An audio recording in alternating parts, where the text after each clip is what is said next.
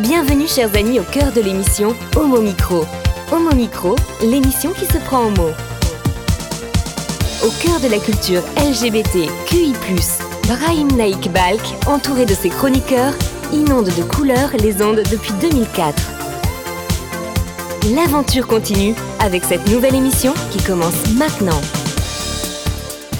Avec le cercle des chroniqueurs, ravi de vous savoir à l'écoute de notre grand rendez-vous. Je suis très heureux ce soir d'être entouré et entouré de nombreuses personnes, entouré de notre ami Nicolas pour le plus de l'actu qui est avec nous. Oui, bonsoir à toutes, bonsoir à tous. Euh, ce soir, écoute, je vais développer un thème que j'ai déjà abordé ici.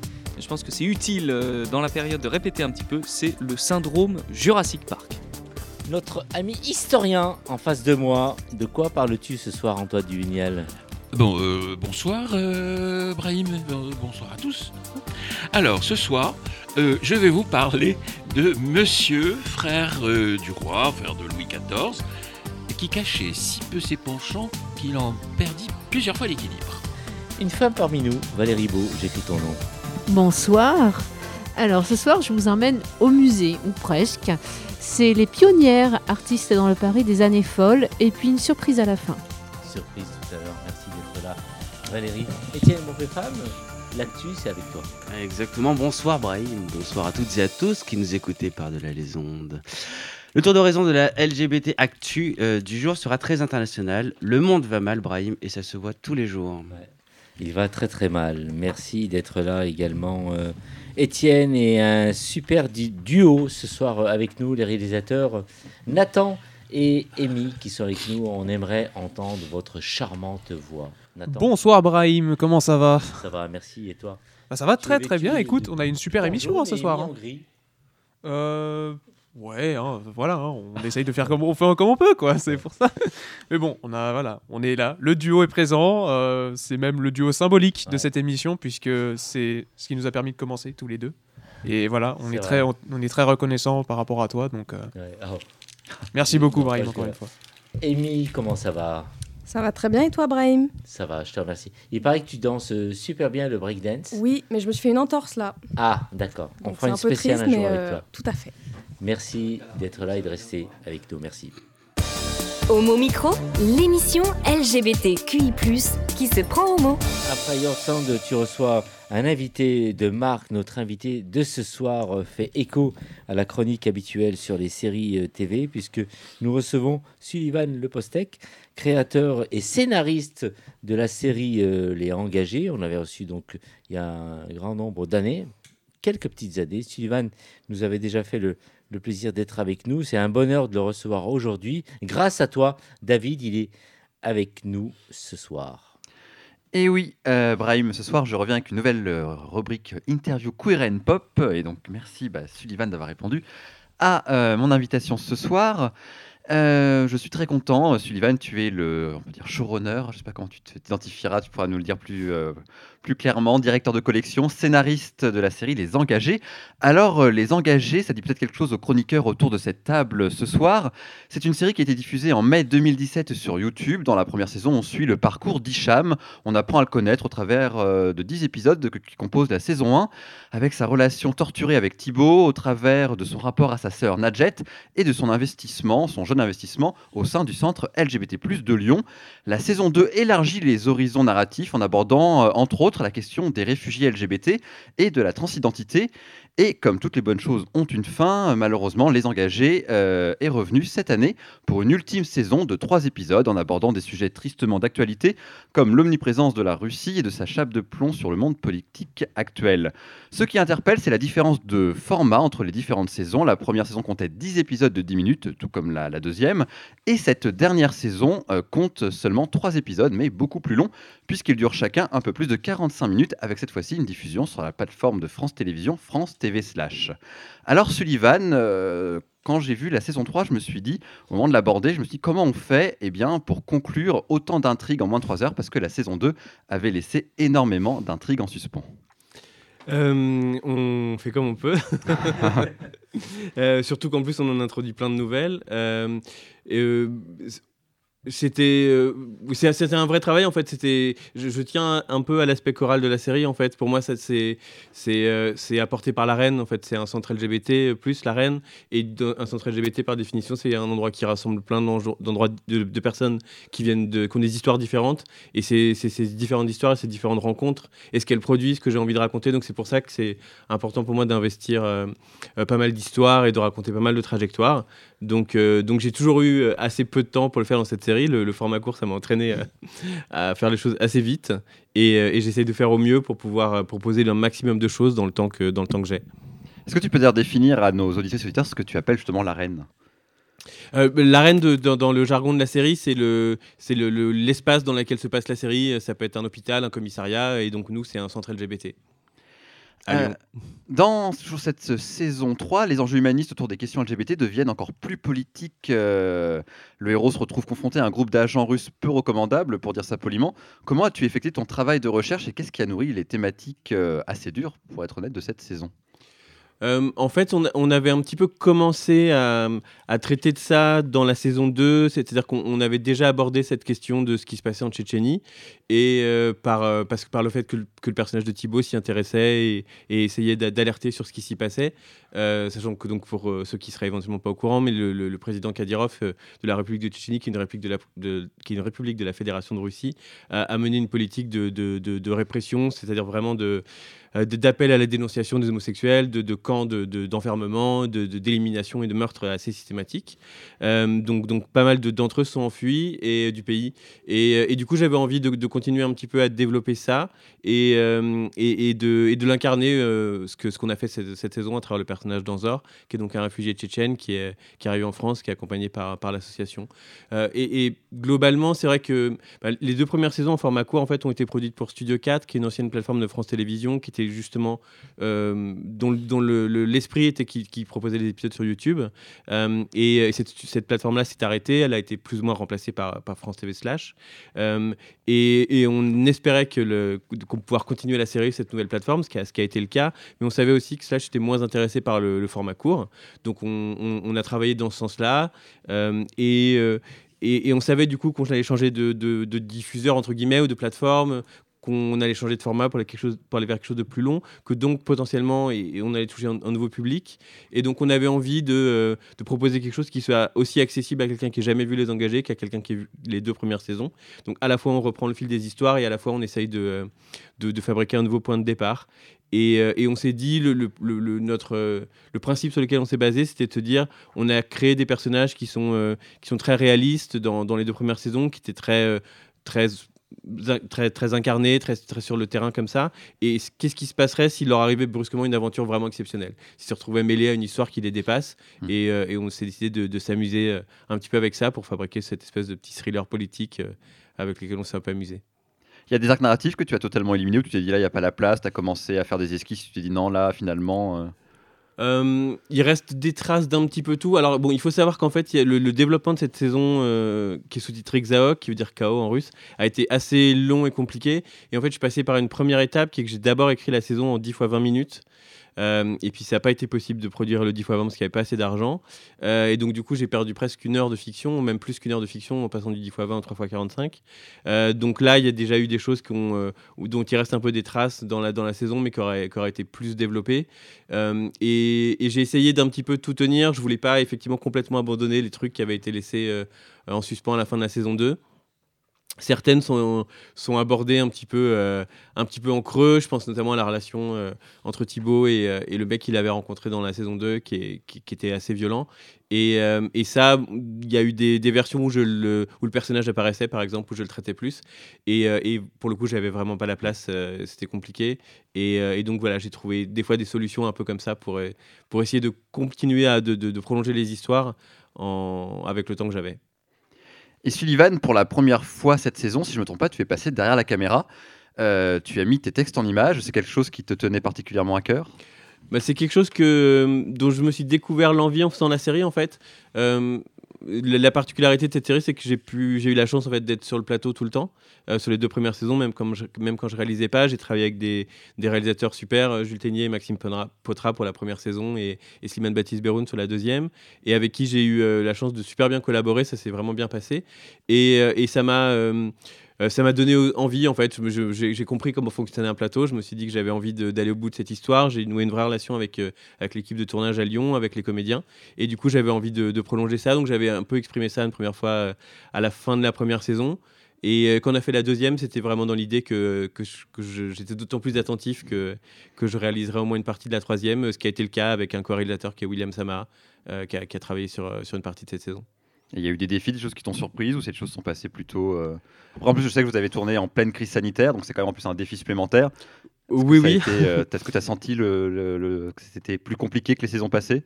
Euh, euh, alors c'était, on, on- on était un petit peu, enfin on était aussi plus ambitieux en termes, il y a des, ça reste raisonnable, mais il y a des petites séquences d'action, il y a des choses, donc il y a des, il y a des choses qui n'étaient pas forcément simples à, à mettre en scène. Euh, donc on avait un tout petit peu plus de temps pour tourner, même si en fait ça s'équilibre beaucoup parce que du coup quand on doit faire une cascade on y passe la journée et du coup quand les scènes de dialogue on doit, on doit les tourner quand même très vite. Euh, ça a été un tournage qui a été, euh, maintenant c'est un très bon souvenir, ça a été un tournage qui était très très compliqué. Euh, on a à peu près tous les problèmes qui peuvent arriver, sur un tournage, on les a eus. Donc le Covid en, a fait partie.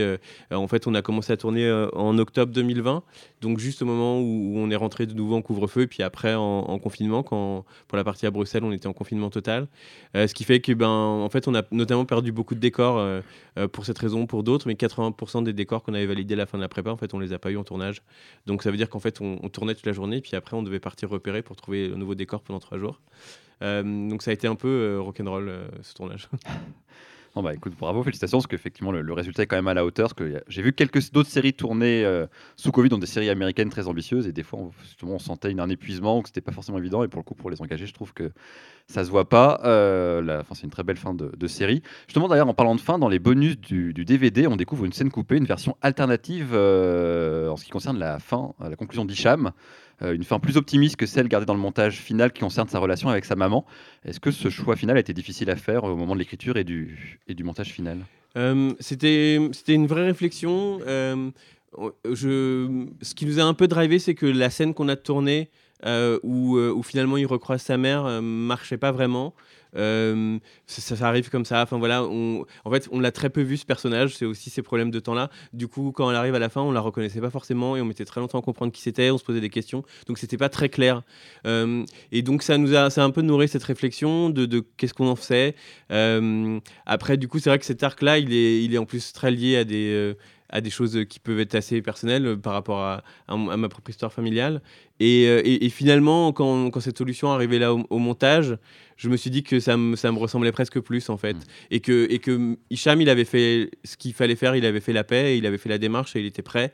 Et que, mais que toutes les, toutes les histoires se finissent pas toujours bien et, et, et- et- et le, il y a une forme de la fiction a tendance un peu à, à sacraliser euh, le lien familial, ce qui peut des fois m'agacer. C'est pas toujours euh, euh, forcément une bonne chose. Il faut des fois aussi savoir rompre. Donc finalement, je trouvais que finir comme ça, ça me ressemblait pas mal. Et d'ailleurs, quand tu vois tout ce qui se passe en, ce moment en politique entre l'Ukraine et la Russie, à quel point toi ça t'a nourri, surtout euh, euh, comment toi tu t'es. Est-ce que c'est totalement de la fiction tout ce qui se passe avec les trolls sur Internet ou est-ce que c'est des choses où tu t'es vraiment documenté, où tu t'es dit ah oui effectivement ça existe parce que c'est quand même euh, quand on arrive à la fin sans trop en révéler de l'épisode 3 on fait oh là là effectivement sacré sacré retournement et sacré révéla- révélation et on, se demande tiens est-ce que, à quel point c'est véridique dans notre vie de tous les jours? La seule chose que j'ai inventé, c'est le, le nom de Xaok. Euh, tout le reste euh, est, est strictement vrai en fait. C'est, vraiment issu de la documentation que, que j'ai faite. Euh, je suis arrivé par là par, cette histoire du réfugié tchétchène et par le fait qu'on avait envie que, la saison elle démarre par, quelque chose d'un peu fort. Donc en l'occurrence, euh, euh, ça je vais pouvoir le révéler parce que ça se passe dans les premières minutes, mais, mais est victime d'une agression. Et, le, problème pour moi en tant que scénariste quand j'écrivais, c'était qu'à partir du moment où l'agression arrive dans les cinq premières minutes, et ben, il va falloir monter en puissance et, qu'est-ce que qu'est-ce qu'on déboule après. Et c'est vrai que du coup, ça, a été vachement informé par plein de lectures que j'ai pu faire à l'époque. Beaucoup de l'écriture s'est passée un peu dans le pendant toutes ces années, euh, l'année après euh, que, Trump a été élu, on a commencé à comprendre le rôle que Facebook et les Russes avaient joué euh, dans ça, dans le Brexit. Et, effectivement, le, c'est là que je suis tombé, cet oligarque russe, qui, dont on commence à entendre parler aujourd'hui, parce que c'est lui qui est à la fois le propriétaire de Wagner, le- l'agence de mercenaires, et l'agence de et le l'internet. euh, alors j'ai inventé un nom de fiction et je sais plus c'est quoi le vrai nom et mon, le nom que j'ai inventé, mais l'internet research agency, quelque chose comme ça, qui est basé à Saint-Pétersbourg, euh, qui est qui est une usine de trolls euh, littéralement et qui en fait euh, après la première étape de pure trolling qui était de dégoûter en fait les Russes de la démocratie en polluant le maximum euh, les, euh, les réseaux sociaux et les sites de commentaires des sites d'infos, se rendu compte qu'ils pouvaient se servir de ça pour faire de la, désinformation à l'intérieur et à l'extérieur. Et, en fait, quand, quand on entend parler de ces histoires de fake news, etc., souvent on pense à des choses qui à Trump, à Clinton, etc. Et ce que j'avais envie d'essayer de raconter, c'est qu'en fait, ces, campagnes de, de désinformation sont souvent très localisées. Elles se basent sur des affaires euh, très précises, euh, sur des localités très précises, parce que c'est ça que permettent les outils de, souplage- de ciblage des réseaux sociaux. Et, euh, et, et- et avec ce but-là, vraiment euh, raisonné, de semer le chaos et de, fracturer nos sociétés de l'intérieur en partant par la base, en fait. Et en 5 minutes après avoir arrêté le dernier épisode, je suis arrivé sur Twitter, j'ai fait Ah, ça, mon rapport à Twitter était plus le même. Est-ce qu'on pourrait espérer, maintenant que c'est terminé, est-ce que tu as des idées de séries dérivées, spin-off comme les Américains, ou une suite où tu veux passer tout à fait à, à d'autres projets? Euh, c'est, euh, enfin, a, j'étais content de, mettre, de, de- de conclure cette aventure. Moi, j'ai passé 5 ans à faire ces trois saisons. Après, j'adore ces personnages. Moi, j'aurais pu en faire 25 des saisons, donc c'est pas. À un moment donné, il faut aussi que, que le monde m'arrête, moi. Et puis, j'ai envie de. C'est un plaisir aussi. Enfin, j'ai envie de, raconter d'autres choses et j'espère, j'espère pouvoir le faire. Après, voilà, est-ce que, euh, est-ce qu'un jour, euh, dans 10 ans, euh, un jour, m- ces personnages qui continuent d'habiter en moi reviendront et ils auront envie de raconter autre chose Euh, Je sais pas, ça arrivera peut-être. euh, Je peux pas le dire. Et, puis- mais, et, et- et si j'en ai envie, est-ce que je trouverai euh, des diffuseurs et des financeurs pour le faire, c'est une autre question encore. À la fin de ma rubrique euh, que je faisais donc sur les séries LGBT, je terminais toujours par un conseil euh, série soit très actuelle, soit des choses plus anciennes. Est-ce que pour nos auditrices ou nos auditeurs, tu as justement euh, une série actuelle que tu regardes, que tu aimerais bien conseiller, éventuellement évidemment LGBT friendly, ou est-ce que tu as une référence absolue euh, dans tes modèles euh, des, séries que tu regardes, que tu regardes en boucle ou- Euh, J'en ai pas mal, comme, comme plein de gens de ma génération, j'ai été hyper marqué par le, le Queer as Folk original anglais de Russell T. Davis. Euh, la première saison qui est vraiment un, un chef-d'œuvre euh, dans l'écriture des personnages. Et, euh, on a une écriture assez différente, mais ça reste une, une grosse inspiration. Et dans les dernières années, je pense que le truc qui m'a le plus marqué, c'est Pause, que j'ai découvert en revenant du tournage de la saison 2 et en me disant que quand même ils avaient vraiment beaucoup d'avance en termes de représentation. Et c'est-à-dire que nous, euh, faire une série comme ça, dont les, les personnages principaux sont tous des femmes noires et trans, on, on en est encore assez loin. Écoute, merci beaucoup euh, Sullivan. Et euh, est-ce que tu peux donc rappeler où est-ce que les gens peuvent euh, découvrir ou redécouvrir euh, les engagés, que ce soit la saison 3 ou les deux premières saisons? Donc la série est disponible sur France TV Slash, qui est sur la plateforme France.tv. Euh, donc c'est disponible en ligne, c'est disponible sur les, le replay des box aussi, c'est le même, c'est la même base. Euh, on est aussi disponible en DVD si vous voulez avoir l'objet chez vous. Alors, vu que tu passes euh, si tu avais des choses à nous dire, euh, tu as des projets Si Euh, tu devais nous dire quelques petits trucs comme ça pour. euh, Alors je, je- c'est vraiment, c'est encore un peu tôt pour parler des choses. Je, je travaille sur les prochains projets, mais je peux pas encore, euh, je peux pas encore dire ce que c'est. donc, Ouais. donc on verra. J'espère revenir. Il y aura des choses potentiellement qui permettraient de, que je revienne ici. Donc j'espère que ce sera le cas. Des choses qui sont en rapport avec les séries Ouais, je suis vraiment, c'est mon, c'est mon domaine, c'est ce que moi je préfère la série. Merci, on te propose de rester avec nous euh, Avec jusqu'au bout plaisir. pour la démission. Merci David. Ah, Merci à toi Brahim, merci beaucoup Sullivan. Merci à vous. Homo Micro, le cercle des chroniqueurs. Et nous passons tout de suite à notre ami Étienne Bompé Femme, euh, LGBTQI, l'actu. Et on démarre par les États-Unis. Oui, nous avons parlé ces dernières semaines des projets de loi aux États-Unis qui font beaucoup de bruit, notamment envers les personnes transgenres ou plus globalement les gays en Floride avec la loi Don't Say Gay. La chaîne NBC News a calculé le nombre de projets de loi LGBT-phobes aux États-Unis depuis le début de l'année et le chiffre fait froid dans le dos. Pas moins de 238 projets ont été déposés depuis le 1er janvier 2022, soit plus de 3 par jour. C'est encore plus que le record établi en 2021 à 191. Avec 65% des projets les concernant, les personnes transgenres sont la principale cible de ces offensives anti-LGBTQI+. La liste, précise le média américain, comprend des mesures qui restreindraient les questions LGBTQI+, dans les programmes scolaires, autoriseraient les exemptions religieuses à discriminer les personnes LGBTQI+, et limiterait la capacité des personnes transgenres à faire du sport, à utiliser des toilettes qui correspondent à leur identité de genre et à recevoir des soins de santé affirmant leur genre. Cette explosion de loi anti-LGBTQI+, intervient alors qu'un jeune américain sur cinq se déclare LGBTQI+, et qu'une récente étude menée par le Public Relations Research Institute montre que 79% des Américains soutiennent des lois qui protègent les personnes LGBTQI+, de la discrimination dans l'emploi et le logement. Heureusement, des voix se font encore entendre, comme les nombreux discours que nous avons pu entendre il y a huit jours aux Oscars, avec notamment les interventions d'Ariana Bose, première femme racisée ouvertement queer à remporter un Oscar, de Jessica Chastain, sacrée meilleure actrice, et de l'humoriste Wanda Sykes, qui co-présentait la cérémonie et a clôturé le discours d'ouverture par un pour vous, les, les habitants de Floride, nous allons avoir une soirée gay, gay, gay, gay, en référence au Don't Say Gay. Elliot Page était quant à lui présent à la cérémonie. À côté de ses anciens collègues de Juno, il a également fait parler de lui la semaine dernière avec les premières images de la saison 3 d'Umbrella Academy qui révèlent que son personnage phare fera son coming out trans dans la nouvelle saison qui sortira sur Netflix en juin 2022. Bienvenue Victor dans la famille. On passe donc après un long voyage aux États-Unis, au Royaume-Uni.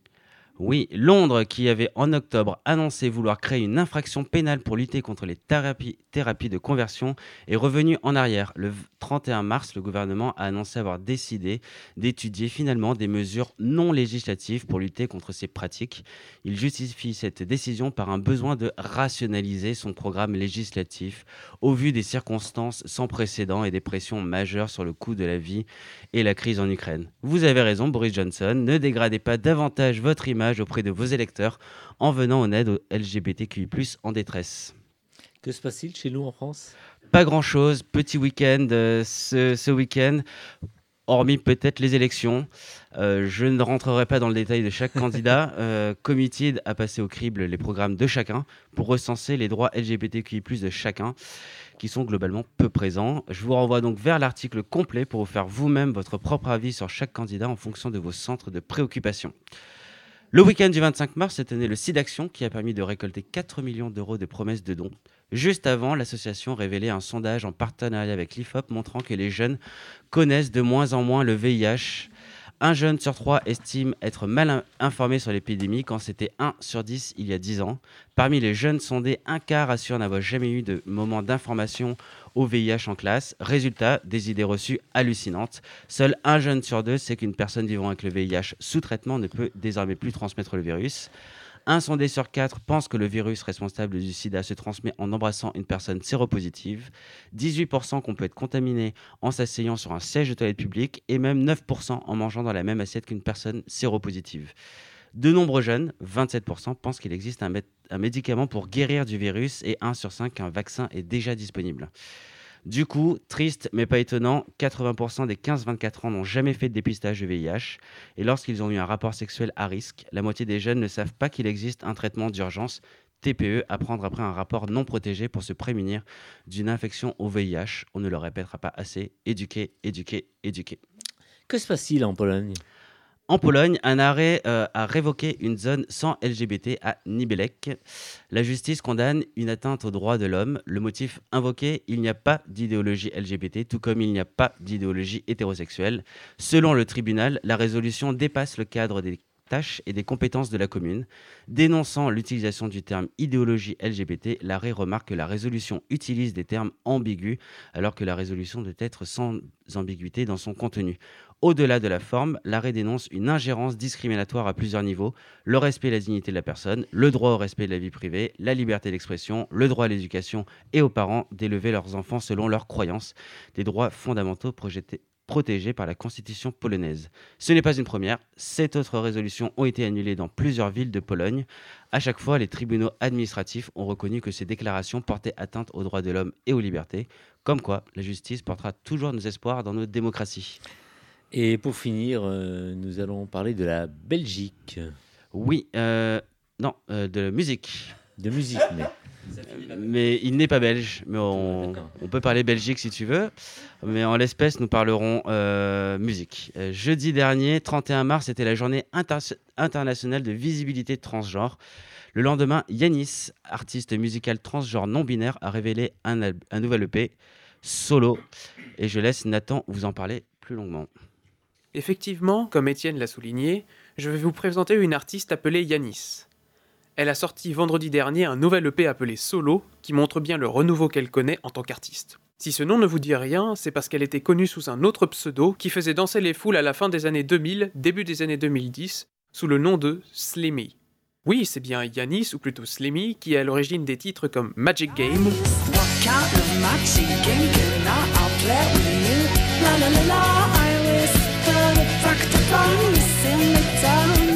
Hate Your Face,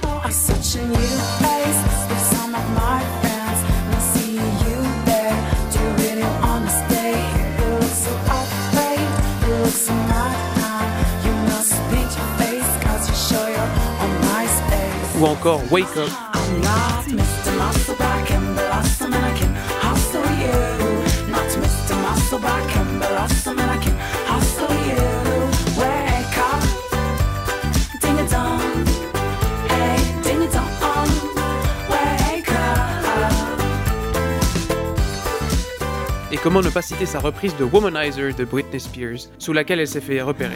What you are, baby. Womanizer, woman, womanizer, you're a womanizer, oh, womanizer, oh, you're a womanizer, baby. You, you, you are, you, you, you are, womanizer, womanizer, womanizer. Mais derrière ce pseudo se cache une histoire, ou plutôt un futur divorce avec le label sous lequel elle avait signé, la Warner. Un gros label, donc pas beaucoup de place pour s'exprimer pleinement. Comme elle le souligne si bien lors de son interview avec Tétu, elle était déjà identifiée comme gay et elle explique que le label la voulait moins efféminée alors qu'elle n'a seulement que 18 ans. Mais quand vous cherchez la gloire, vous devez vous plier à certaines règles et les artistes n'ont souvent aucun poids dans la balance. Alors, elle décide de rompre son contrat avec le label pour se concentrer à nouveau sur son style et sa musique en signant chez le label Mauvais Genre, nouveau label qu'elle va fonder. Elle fait son comeback en 2015 sous le nom de Yanis avec un nouveau single Hypnotized qui connaît un très grand succès, mais surtout un clip musical très particulier. Je vous invite à aller le regarder.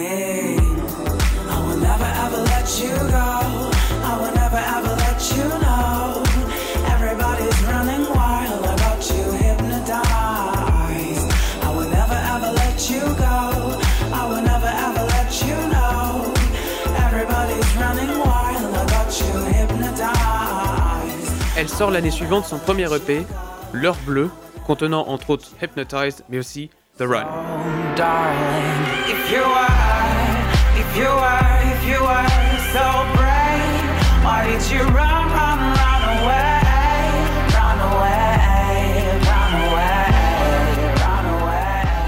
Alors comment décrire Yanis? Une artiste transgenre et non binaire serait juste une description de genre sexuel, mais pas musical. Son genre, c'est la musique électropop et la garage house, un genre très populaire au Royaume-Uni. Un style de musique qu'elle va varier dans son dernier EP, sorti vendredi dernier. Solo est plus intime et montre un côté plus sensuel, notamment avec Grace, J'étais perdu ici avant de te retrouver. Ils étaient tous là à me. T'avais peur de moi, peur de me voir libre. Où es-tu ma mère? J'ai besoin que tu respires. Mais dénonce également la haine LGBT dans sa chanson Solo. Personne ne changera qui je suis, qui j'aimerais. Personne ne me changera, ni mon père, ni toute cette peine. Personne ne changera si dans vos yeux je vois cette haine contre celui qui ose faire de sa liberté sa mère. Le P est disponible sur toutes les plateformes et c'est vraiment une très belle surprise artistique. Homo Micro, le cercle des chroniqueurs. Merci, vous venez d'écouter euh, Nathan sur France Musique. Non, à mon micro, non. voilà, Nathan. Non, euh, bah, superbe chronique en fait. Oui, non, bravo Nathan. euh, Ouais, non, très, bravo, très- Nathan. Très, très jolie chronique et merci aussi euh, Merci à Étienne. euh, Étienne. moi, et des réactions, des réactions autour de, de cette table. Tu voulais dire quelque chose, euh, oui, juste, Antoine? oui, juste une remarque en fait. Euh, je trouvais très intéressant là ce qui se passe en Pologne maintenant, parce que souviens-toi, Brahim, on avait, Oui. j'avais déjà fait une chronique sur la l'idéologie, la soi-disant idéologie euh, LGBT euh, en Pologne, et de voir ce, le- ce qui se passe maintenant, je trouve que c'est un peu rassurant quand même, même pas mal rassurant. Et sachant que surtout le gouvernement polonais avait dans l'idée, enfin là ça va être assez compliqué, mais avait dans l'idée de, de mettre une cloche sur la justice, c'est-à-dire comme il le fait pour les médias, comme il essaye de le faire pour les médias, de le faire aussi sur la justice. Donc apparemment, ça marche pas. Donc c'est une assez bonne nouvelle quand même. Voilà. Valérie Eh bien, merci pour ta chronique. Et moi, je suis assez effrayée de ce qui se passe aux États-Unis. De loin, on se dit, oh là là, c'est le pays des libertés. Euh, Bon, on se dit peut-être qu'avec le nouveau président, il y aura moins de haine, mais finalement, il y a vraiment une vague de fond assez inquiétante. Tu voulais réagir peut-être, euh, Étienne?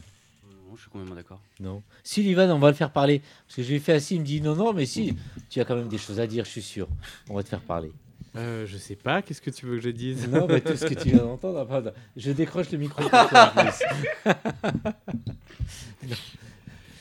Euh, bah non, non, oui. Enfin, je- je- je- effectivement, je suis frappé par, par, par ce qui se passe aux États-Unis. Et puis, en fait, euh, je, je- on, on a, beaucoup, parlé ici pendant la campagne de ces trucs de cancel culture, alors qu'en fait, euh, c'est là que ça se passe. Enfin, il y a une vraie campagne coordonnée euh, de la droite américaine pour, euh, mettre en place une véritable censure euh, dans les bibliothèques, notamment toutes les bibliothèques scolaires, de tous les livres qui pourraient faire, intervenir un personnage LGBT. Enfin, cette, cancel- cette culture-là, elle existe depuis 40 ans, elle est, financée, elle a des vrais réseaux et elle, produit des résultats sur le terrain qui sont complètement autre chose que les débats euh, absurdes qu'on peut avoir ici sur les trucs woke. Enfin voilà. Moi, je voudrais m'adresser aux jeunes après euh, ce qu'a dit raconte Étienne sur la question du VIH. Je trouve ça quand même euh, un petit peu inquiétant. Donc, renseignez-vous sur le VIH et faites-vous eh bien, euh, dépister. C'est important pour, ne, pour arrêter ce, ce virus. Et ensuite, euh, au niveau de la politique, si les jeunes ne savent pas pour qui voter dimanche prochain, et c'est important de voter, il y a une super application que j'ai chargée qui s'appelle Elise, et c'est pas mal fait du tout. C'est une espèce de Tinder euh, pour trouver son, son candidat idéal, et c'est plutôt bien fait. C'est gratuit, il n'y a même pas besoin de s'inscrire. Ça m'a permis moi-même de faire un peu le point sur, euh, ce, que je, sur ce que je pouvais faire dimanche.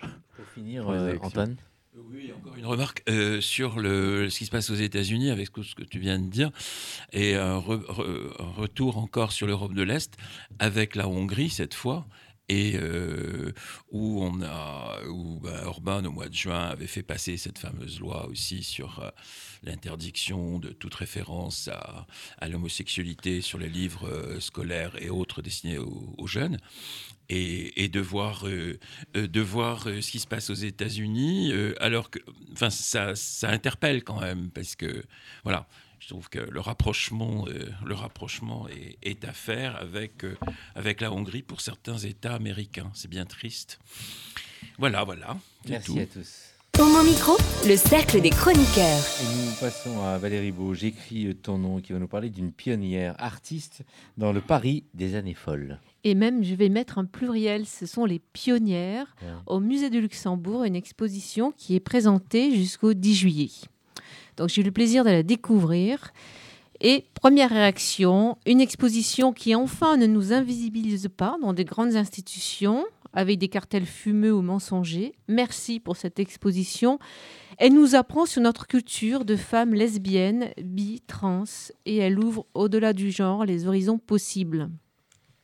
Trop longtemps marginalisées et discriminées, tant dans leur formation que dans leur accès aux galeries, aux collectionneurs et aux musées, les artistes femmes de la première moitié du XXe siècle ont pourtant occupé un rôle primordial dans le développement des grands mouvements artistiques de la modernité sans pour autant être reconnues de leur vivant en tant que tels. Après un siècle, on redécouvre ce moment exceptionnel de l'histoire des artistes femmes. Il était temps.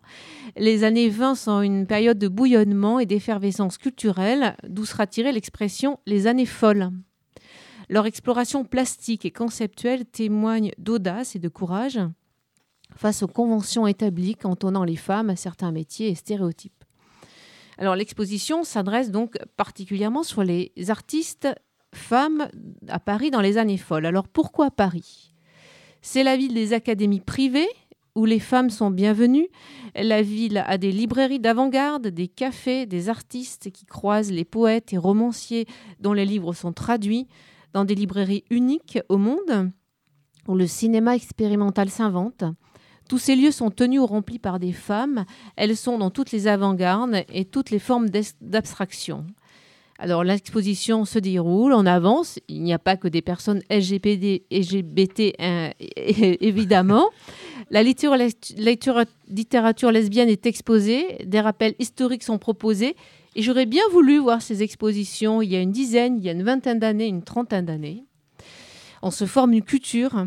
C'est la période des deux amis. Une salle est dédiée à Tamara de l'Impica, qui fait de l'amour au féminin un sujet de création. C'est l'expression d'un regard de désir d'une femme pour une femme. La chanteuse Suzy Solidor, icône lesbienne, célèbre pour ses interprétations de chansons lesbiennes, et modèle et amante de la peintre la possibilité de réaliser une transition ou d'être ou entre les ou entre les deux genres, les artistes dans les années 20 ont donné forme à cette révolution d'identité. Une salle entière est consacrée à ce sujet, nommé le troisième genre.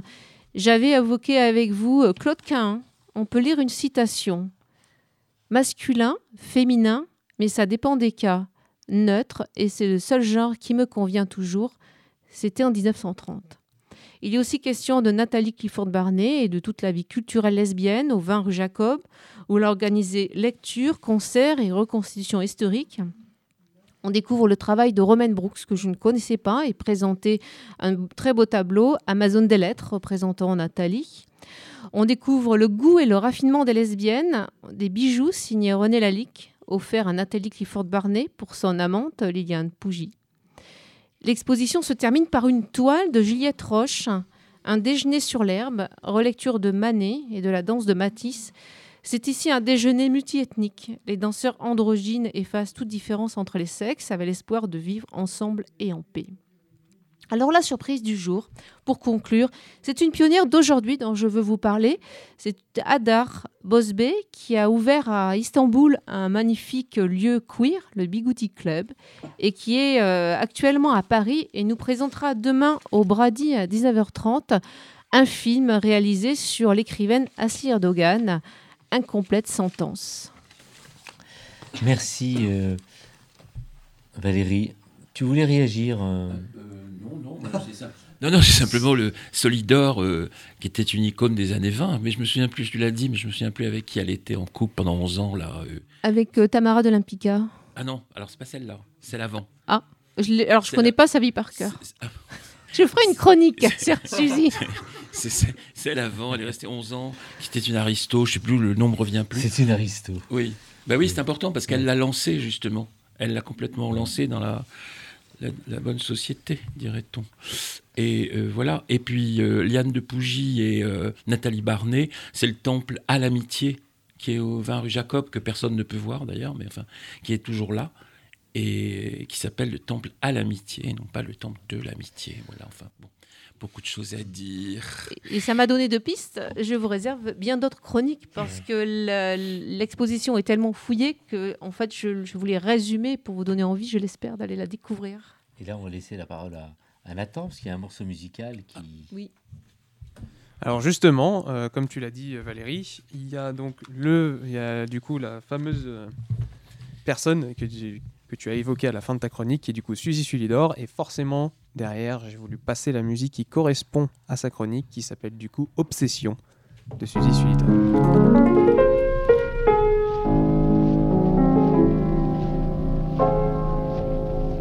Chaque femme, je la veux,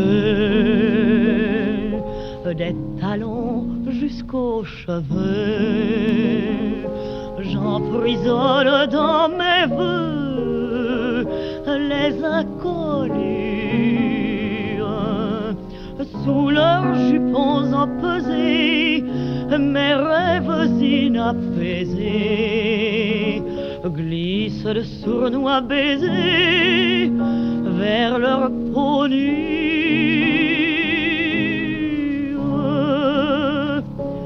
Je déshabille leurs seins, mes caresses par les seins s'ébattent sur les coussins de leur poitrine.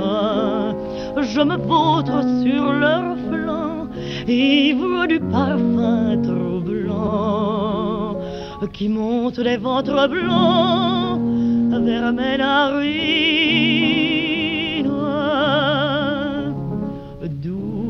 Je promène ma main aux rondeurs du marbre humain et j'y cherche le chemin dans mes lèvres.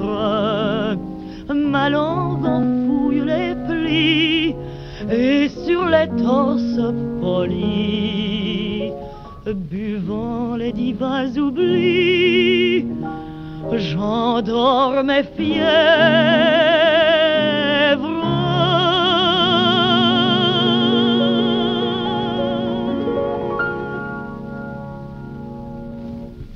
Au mon micro, le cercle des chroniqueurs. Et nous en arrivons à notre ami euh, Antoine. Alors Antoine Duvinal, il paraît que le frère de Louis XIV affichait nettement son homosexualité. Ah oui, très nettement, et c'est même le moins qu'on puisse dire. À une époque où la sodomie conduisait au bûcher, c'était audacieux.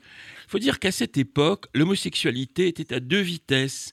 Bah, celle des petites gens qui pouvaient mener à la mort, et celle des puissants, pour qui c'était un chemin de rose.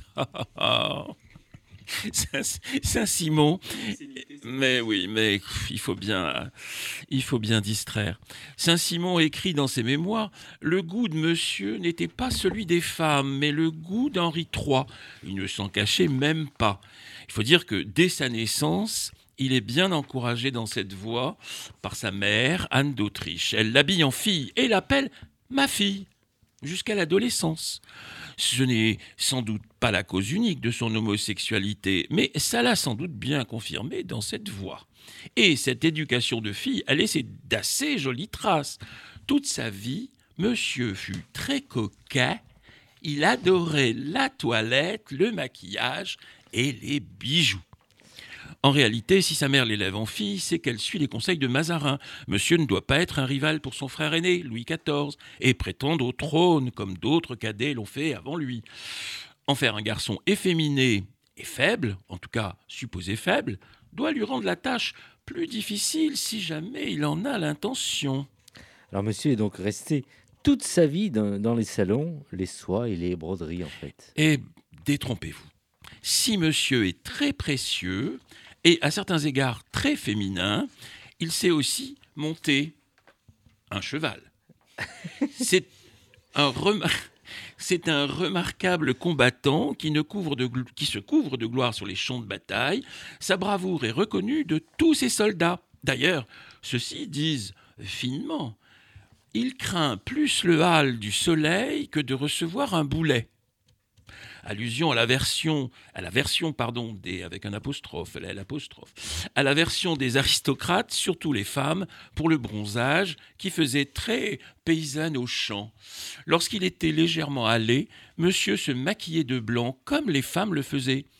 Quoi qu'il en soit, tendant le coup au cliché qui veut que les homos soient des poltrons, le prince efféminé, chargé à la tête de ses troupes, l'épée au poing, sous la mitraille.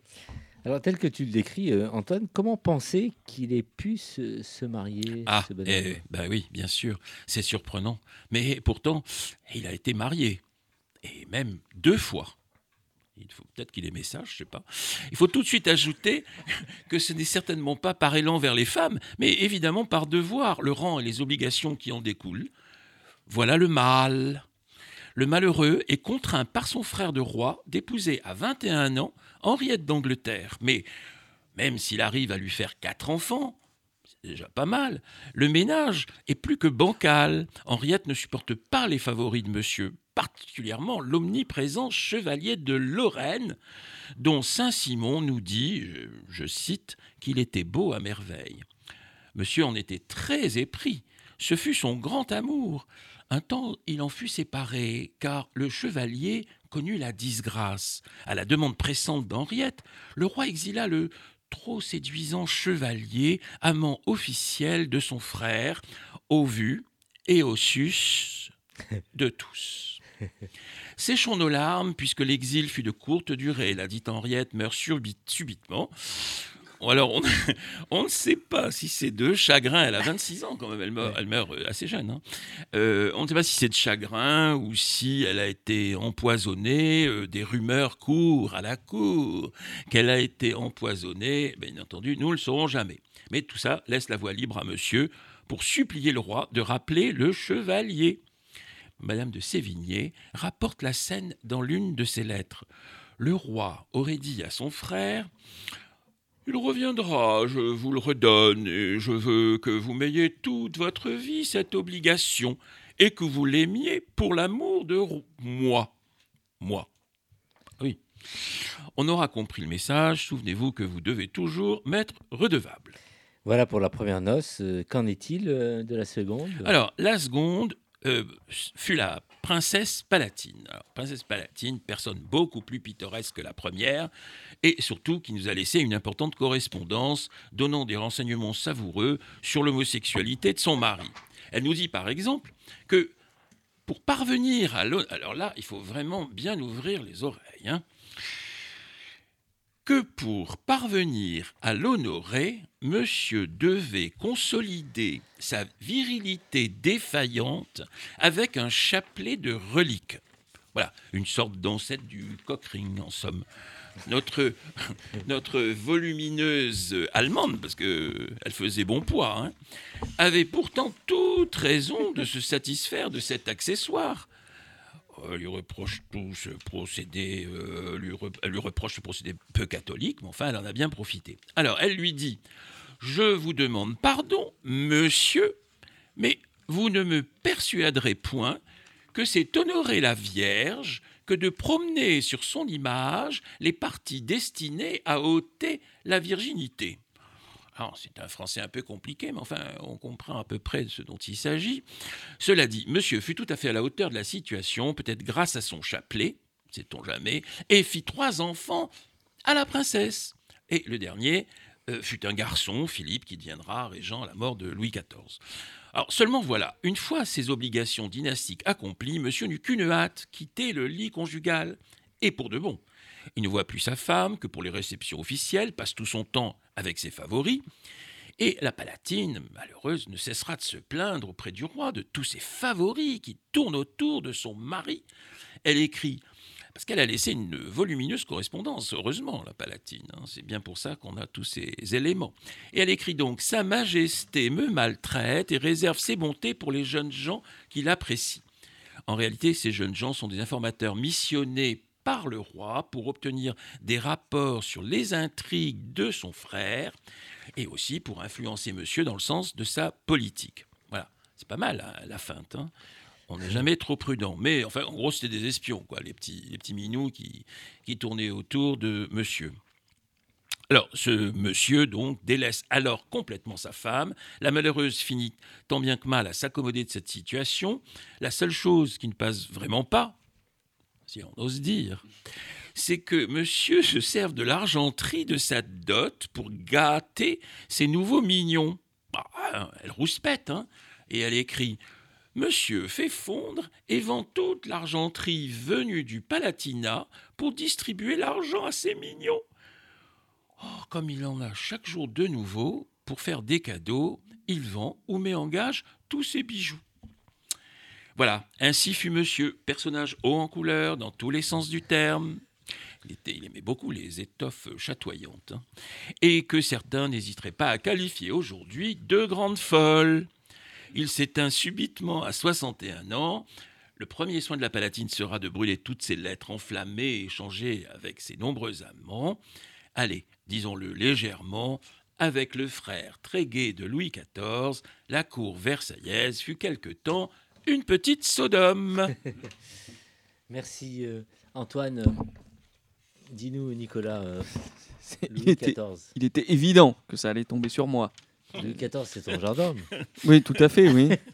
Oui, frisé, un peu, un peu, oui, oui, non, mais tout à fait, voilà, avec le, le pied gauche en avant. Ouais. tout genre, ça- c'est- Sullivan, un commentaire avec tout ce que tu viens d'entendre? Non, c'est- c'est, je me disais à quel point l'histoire de France euh, est riche de personnages Ouais. euh, LGBT qui serait super intéressant Ouais. d'aborder. Eh oui, en série. N'est-ce pas Et, et tu savais, tu savais tout ça? Euh, Ce personnage-là, je ne le connaissais pas, non. Ouais. euh, J'en connaissais d'autres. Je t'aiderai, je t'aiderai. Ouais. Valérie Ah Tu bah. L'histoire de France ainsi, c'est passionnant. Ouais. Dommage euh, que les lettres aient été brûlées. Ah oui, ça, oui, elle a été prudente, euh, la Palatine. Alors, pour- juste une petite dernière pour la route, si vous voulez, c'est. Saint-Simon. Et alors, Saint-Simon écrit à propos de monsieur Monsieur était un petit homme ventru, bon, c'est pas terrible, hein, monté sur des échasses, dont ses souliers étaient hauts. Toujours paré comme une femme, plein de bagues, de bracelets et de pierreries partout. Voilà. Il était comme ça, monsieur. Bon, ben voilà, une grande madame, quoi, en gros. Ben, nous assurons, il y a Nicolas que nous allons maintenant euh, écouter pour sa chronique le plus de l'actu. Alors Nicolas, tu as presque leur âge, on parle de dinosaures avec toi. Exactement. John Hammond est formel. Tout a été prévu pour l'accueil du public. Le niveau de sécurité est à son paroxysme. Rien n'échappe à la myriade de caméras qui cerclent le parc, ni humains ni bêtes. Des milliers de kilomètres de clôtures électrifiées tiendront à bonne distance les monstres dont l'instinct de chasseur n'a pas été altéré malgré 65 millions d'années de disparition. La redondance des systèmes est telle que rien d'envisageable ne pourrait remettre en cause la sécurité des milliers de touristes qui se presseront bientôt pour admirer ce qui restera pour des siècles une des plus grandes innovations scientifiques du XXe.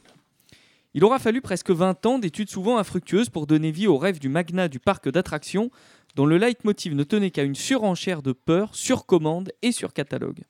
La peur fait vendre, plus on fait peur, plus on impressionne, plus on vend. Ce félin d'Afrique, haut comme une chèvre, peut déchiqueter un éléphant.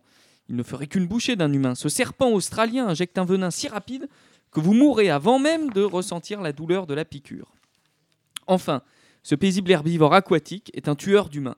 Comment déclencher plus de crainte en confrontant le public à des bêtes de plus en plus dangereuses? Si limite il y a, elle devient un obstacle à franchir et non pas un rappel forcé de l'humilité face à l'émergence d'une force qui pourrait être incontrôlable. Même une espèce disparue peut revenir si elle est rentable. Et quoi de plus rentable qu'un parc à dinosaures? Dans la catégorie bestiole effrayante, il s'oppose en maître des lieux. Même l'herbivore le plus passif représente une source de danger immédiat. J'imagine que Monsieur Frère du Roi était un bel herbivore passif. Pas besoin de sentir l'odeur du sang pour cerner celle du danger. Les carnivores représentent alors l'apocalypse. L'être humain est tellement obsédé par sa puissance qu'il ne voit aucun mal à se confronter à sa propre fin. Sauf que dans cette cour, une place est plus enviable et elle est déjà prise, celle des ressuscités, ces êtres écaillés, lointains parents des pigeons parisiens qui ont déjà vécu leur extinction et que nous avons ramenés à la vie. Trouverons-nous, nous, des individus pour nous ramener à la vie lorsque tout aura disparu sous un monde nouveau pendant plusieurs millions d'années? Alors évidemment, l'histoire est sans suspense, malgré toutes les contraintes envisagées, les dinos ne tiennent pas en cage. Les trois doigts potelés et crochus du Tyrannosaurus rex accrochant la clôture électrifiée, démontrant par là sa défaillance, et le prémisse des drames qui vont se produire à chaque fois qu'un humain un peu plus fou que ses prédécesseurs aura cru que cette fois-ci, il pourrait maîtriser la bête et maximiser ses profits. Cinq opus, et bientôt six, du parc à dinos, qui se soldent tous de la même manière. Loin de se dire qu'il va falloir se calmer, l'humain capitaliste ne se lance que dans une fuite en avant. Mais alors, quel est ce syndrome Jurassic Park Mais il y a quelques années, lorsque je me suis amusé à formaliser cette petite expérience de la pensée, nous étions à peu près dans la même situation qu'aujourd'hui, avec une extrême droite que l'on disait déjà aux portes du pouvoir. 2017 s'annonçait comme étant la deuxième fois en seulement 15 ans que nous, que nous nous apprêtions à opérer un vote de barrage. Cela vous laisse peut-être un goût d'indifférence, mais me concernant, c'est un vrai traumatisme. Une démocratie qui ne se joue que sur le rejet pour la survie augure d'heures sombres dont l'issue tragique ne fait guère de doute. Ainsi, lorsque s'est imposée une nouvelle fois la nécessité d'une union républicaine pour contrer la menace fasciste, je me suis demandé si, contrairement à la première fois, la leçon serait retenue. Certes, voter contre le fascisme, mais après. Le nouveau Roitelet comprendra-t-il le sens de l'alerte? De 82% en 2002, il ne reste plus que 66% de votants pour le camp républicain en 2017. Assurément, le barrage républicain a moins mobilisé. N'y a-t-il pas là matière à s'inquiéter résolument de cette situation? La deuxième fois, en 15 ans, la progression, difficile à mesurer précisément en raison de l'abstention, mais notable. Mais voilà qu'une fois les élections législatives la sérénade a recommencé de plus belle. En désignant Le Pen comme adversaire, la plupart des forces politiques l'ont rendu digne d'intérêt à nouveau. Les fadaises et imprécisions, quand il ne s'agissait pas de mensonges, sont toujours déclamées avec verve, mais la vacuité du programme et de l'action devrait reléguer au second plan la candidate. Depuis presque trois ans, des sondages opportunistes, échafaudes, des scénarios de second tour tous entre Macron et Le Pen, nous promettant de la même façon le même jeu mortifère que la dernière fois, avec un score du vote fasciste en hausse. Entre-temps, les élections européennes ont vu l'effondrement de la droite dite républicaine, qui s'est pourtant dotée d'un candidat manif pour tous, élu Versaillais, bref, un CV de nabab, quand il s'agit de capter le vote raciste et homophobe. Il serait injuste de ne faire ici que le procès de Macron. Toute la classe politique, à l'exception peut-être de la frange ultra-révolutionnaire de la gauche, n'a eu de cesse ces 20 dernières années d'organiser l'acceptabilité de l'extrême droite. En 2012, Mélenchon, par exemple, est venu concurrencer Le Pen à Hénin-Beaumont. Il s'est pris une tôle magistrale. Il a recommencé avec Zemmour, les mêmes sérénades, vendant à ses soutiens le spectacle qu'ils attendaient et à la bête dans sa tanière l'occasion de s'approcher de la clôture et d'en cerner les faiblesses. La droite n'est pas en reste, du vocable à la geste, les appels du pied sont nombreux.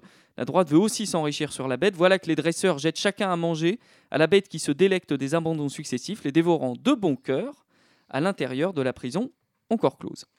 Venez voir Pressez-vous donc La bête la plus terrible que la terre ait portée a été ressuscitée des ombres. Ne ratez pas cette représentation exceptionnelle. Venez admirer cette femelle bipèle à la denture carnassière et son compagnon à grandes oreilles bien plus petit mais tout aussi teigneux. Venez les admirer, ne craignez rien. Les vitres de cet enclos sont faites d'un verre incassable et électrifié.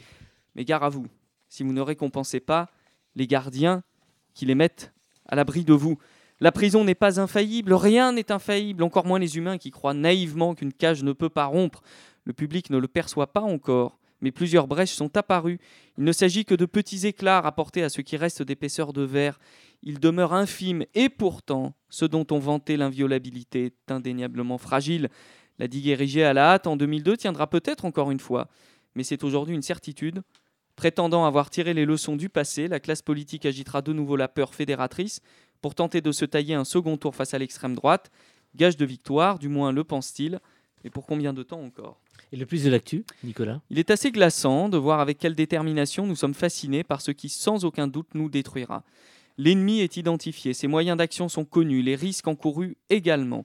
Mais voilà, nous sommes addicts à la peur dans cette société où tout ronronne, où nos vies sont tracées dès la naissance. Nous fantasmons ce moment où, confrontés à la fin, nous saurons nous montrer héroïques, en oubliant copieusement que nous sommes le ventre mou d'un ventre mou, abreuvés aux achats compulsifs et autres addictions en surabondance, qui font que l'extrême droite est désormais un produit comme un autre, avec son marketing, ses vendeurs, ses acheteurs.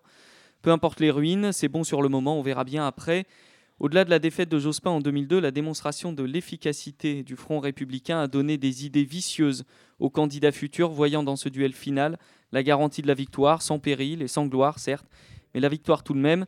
Il ne reste plus que la culpabilisation des électeurs par ceux-là même qui les ont mis au pied du mur. Votez pour moi, sinon c'est la blonde. Dans cet aéropage délabré, il n'y a rien à sauver. Ne cédez pas aux injonctions de ceux qui vous enferment. À l'esprit libre, joignez l'irrévérence qui commande aux idéalistes de rêver d'un avenir meilleur malgré les tourments du présent. Votez selon votre conscience. C'est la seule démocratie qui vaille, et celle-ci sera tellement forte qu'elle résistera seule aux troubles si d'aventure il devait obscurcir notre horizon. Merci euh, Nicolas. Je ne vais pas faire un tour de table pour vous demander euh, pour qui vous allez voter, parce qu'on est pris par le temps, mais c'était une passionnante chronique. Merci Nico.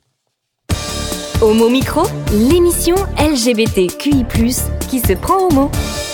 Nathan, on finit par un morceau musical. Oui, et parmi ces morceaux musicaux, on a eu, euh, on a eu la chance de représenter un artiste et même d'accueillir un artiste il y a à peu près 2-3 semaines de cela qui était s'appelait Yortson et qui euh, a sorti vendredi dernier aussi son EP.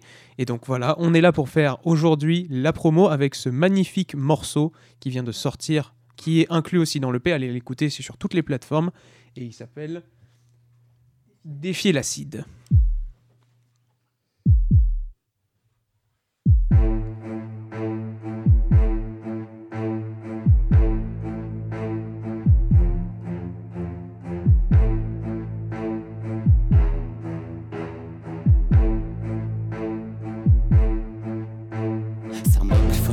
J'esquisse une douleur. Ta jugulaire a résisté à toi de me faire craquer. Si le son sur le sol était l'écho de nos torpeurs, me souviendrai-je un jour de toi si je me réveillais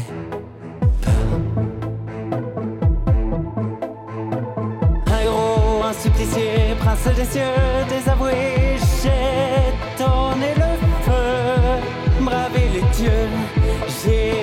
j'éveille l'animal, ce désir létal. Mais quand là-haut tourne enfin, je ne crains plus leur venin, je suis éternel, je serai la pierre plongée dans l'abîme ta foi, défier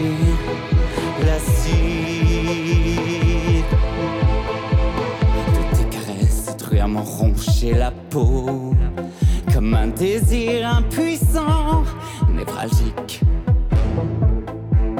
Si la tendresse gardait la mémoire de mes os, retrouverai-je un jour ma place avant que le temps ne m'efface?